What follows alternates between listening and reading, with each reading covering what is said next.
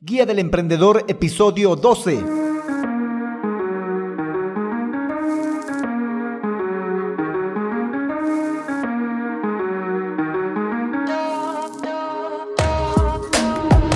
Hola, hola emprendedores, muy buenos días a todos y bienvenidos a la Guía del Emprendedor, el podcast en el que paso a paso vamos a aprender a crear, montar y mejorar un negocio con presencia online a través de estrategias y herramientas de marketing digital. Hoy episodio 12 del 28 de septiembre de 2020. Hoy nos vamos a encargar de analizar a los posibles clientes para nuestra idea de negocio, pero no sin antes recomendarte que todo lo que hablamos aquí y los recursos que estaré utilizando los voy a estar compartiendo en alexhurtadomktd.com. Por cierto, yo soy Alex Hurtado, un emprendedor digital y chatbot developer. Bueno, emprendedores, comencemos. Los clientes son la gasolina de tu negocio.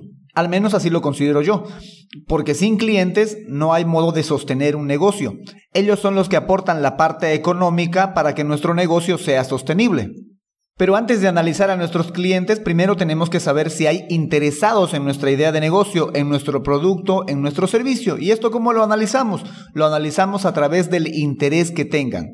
Primero hay que encontrar personas interesadas en nuestra idea de negocio, en nuestro producto, Luego de eso hay que ver si estas personas interesadas tienen la capacidad de pagar por nuestra idea de negocio, por nuestro producto o servicio, y luego de si quieren pagar por esta idea, por este producto, por este servicio.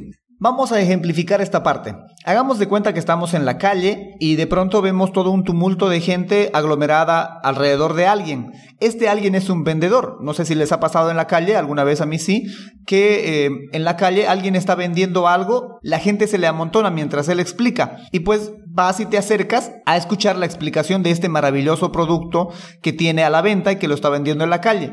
Entonces, al acercarte ya estás mostrando interés, ya eres un interesado. Los que no se acercan obviamente no les interesa. Ya te acabas de interesar en su producto y lo que a continuación haces es empezar a pensar que podrías comprar este producto, que estás con la posibilidad de comprarlo y solo estás esperando a que él dé el precio de este producto. Entonces él en un momento determinado revela el precio y tú decides si lo puedes comprar o no lo puedes comprar. Y mucha gente en ese momento termina retirándose o muchos otros terminan comprando, pagando por ese producto. Entonces, está clara esas tres fases acá. Hay gente interesada, hay gente interesada y con capacidad de pago y hay gente interesada con capacidad de pago que quiere pagar. Entonces, es importante entender si para nuestra idea de negocio hay interesados que cumplan estos parámetros, que tengan la capacidad de pagar y que quieran pagar por nuestra idea de negocio, servicio o producto. Ahora bien, una vez que definimos eso, tenemos que empezar a preguntarnos las siguientes cosas sobre ellos.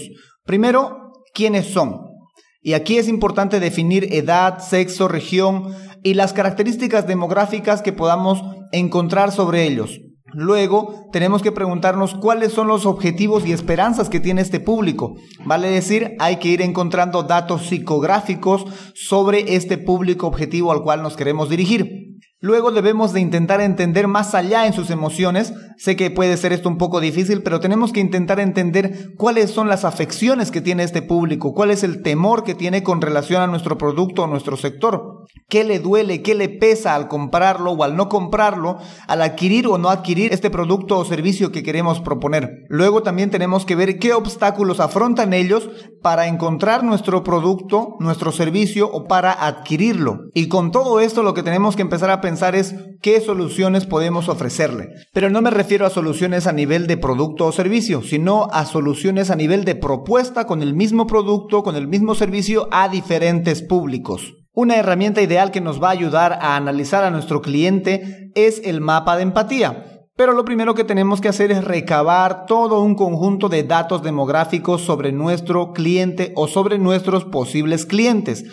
Luego de eso recién aplicamos el mapa de la empatía. Porque el mapa de la empatía lo que intenta es conocer al cliente, conocer a este posible cliente, saber qué piensa, qué siente, qué escucha, qué ve, qué dice, qué hace, en dónde se esfuerza, qué resultados quiere tener. Este mapa de la empatía nos va a ayudar a conocer de manera psicológica, si es que vale el término, a nuestro posible cliente. Ahora también es importante entender que para conocer al cliente debemos de hacer varios mapas mentales de los posibles clientes que queremos tener. Tenemos que construir varios perfiles de estos clientes que creemos que están interesados en nuestra idea de negocio, en nuestro producto o servicio, para que nuestra propuesta para solucionar sus problemas sea dirigido a ese perfil. En fin, si tienes alguna duda con respecto a estos conceptos, puedes hacérmelo llegar a través del bloque rojo de preguntas o si tal vez quieres que propongamos algún ejemplo, también como no podemos hacerlo. Ya te digo, no es cosa fácil, pero es muy importante que lo vayamos construyendo. Personalmente yo voy construyendo hace varias semanas los posibles perfiles de clientes interesados para mi idea de negocio, tanto la de los chatbots como para este podcast, como para las consultorías y otras ideas que tengo.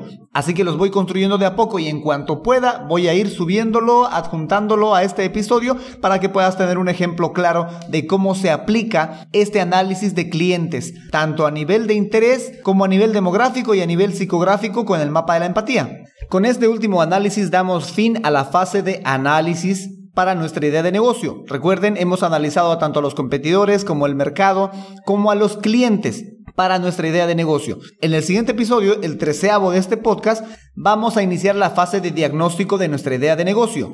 Esta fase de diagnóstico se va a enfocar más en nosotros, en nuestra capacidad, en nuestras fortalezas, en nuestra situación para poder ingresar y dar inicio a nuestra idea de negocio. Nos va a plantear si estamos en las condiciones o no de iniciar esta idea de negocio que estamos considerando. Bueno, emprendedores, eso es todo por hoy.